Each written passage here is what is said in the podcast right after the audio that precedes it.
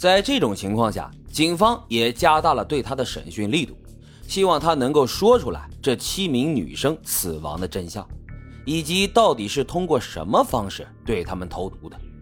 最终，孙小雪还是开口了，但是讲述的故事却让刑警简直是难以置信。在孙小雪的供述里，她并不是真正杀人的凶手，而真正的凶手是她的室友刘娟娟。刘娟娟呢，曾经跟同班的一名陈姓男生谈恋爱，在一九九八年的九月份，俩人分手了。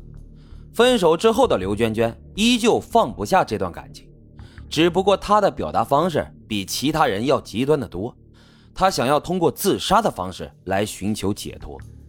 期间，刘娟娟委托孙小雪前往静海县农业局蔬菜门市部购买了甲拌磷。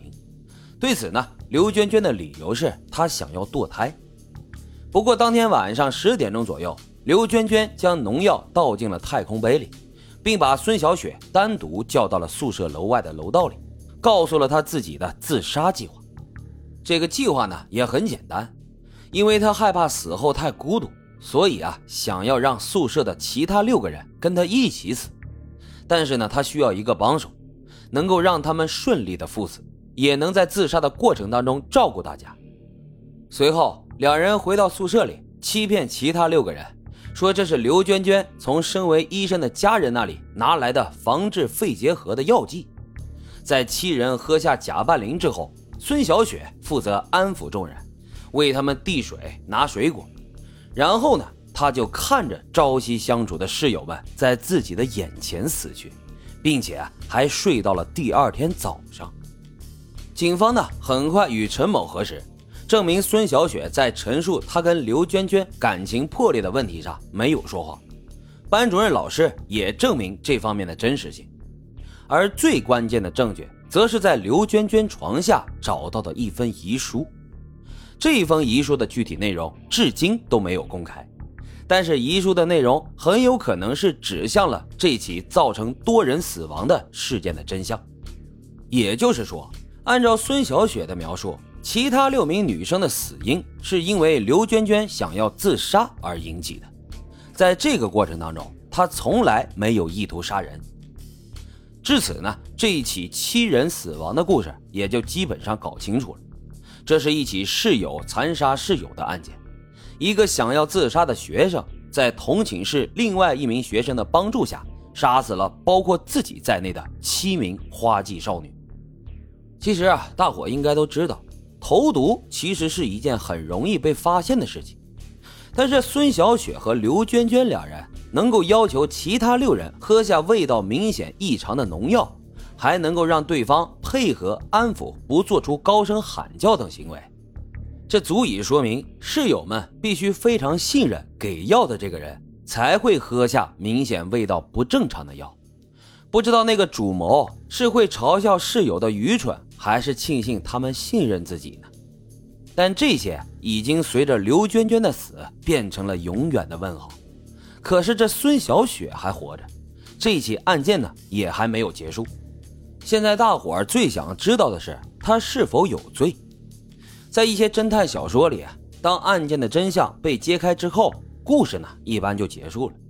可是对于警方来说，这才仅仅是个开始。因为只有法院才能判断一个人是否有罪，以及要负什么样的责任，所以警方必须要整理证物和证词等等，提供给检察院，让公诉人在法院起诉被告人，以便最终给犯罪嫌疑人定罪。此案中，按照孙小雪的说法，她对刘娟娟的做法不知情，也没有主动参与到刘娟娟的犯罪行为当中。他对于七个室友的死不应当承担责任，但警方却并不这么认为。他们罗列出了多份核心的证据，包括班主任和刘娟娟男友陈某的证词，出售农药给孙小雪的销售员的证词，刘娟娟的遗书、现场的勘查笔录、刑事鉴定证明以及孙小雪的证词等等。警方认为，通过这些证据足以证明。孙小雪主动协助了刘娟娟杀死了六名室友，所以他们是共同犯罪。孙小雪应该犯故意杀人罪。不过，孙小雪和她的辩护律师却并不认可这一说法。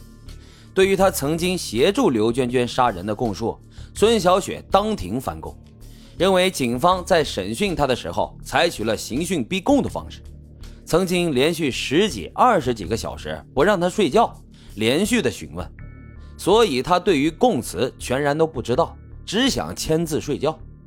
而辩护律师也根据公安机关办理未成年人违法犯罪案件的规定中相关的条例，指出了警方在办案中没有遵守规则的地方，让孙小雪的口供失去了法律效力。这样，在辩护律师看来，警方的证据链也因此出现了漏洞。如果没有孙小雪供述的她帮助刘娟娟的种种行为，帮忙递水、削水果等等。也就无法认定孙小雪是与刘娟娟合谋杀人。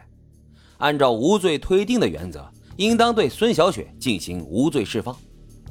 要知道，按照孙小雪的说法，她当时帮助刘娟娟买农药的时候，并不知道这是要用来杀人的，而也没有证据能够证明在事发的时候，孙小雪帮助刘娟娟害死了同寝室的其他六名女生。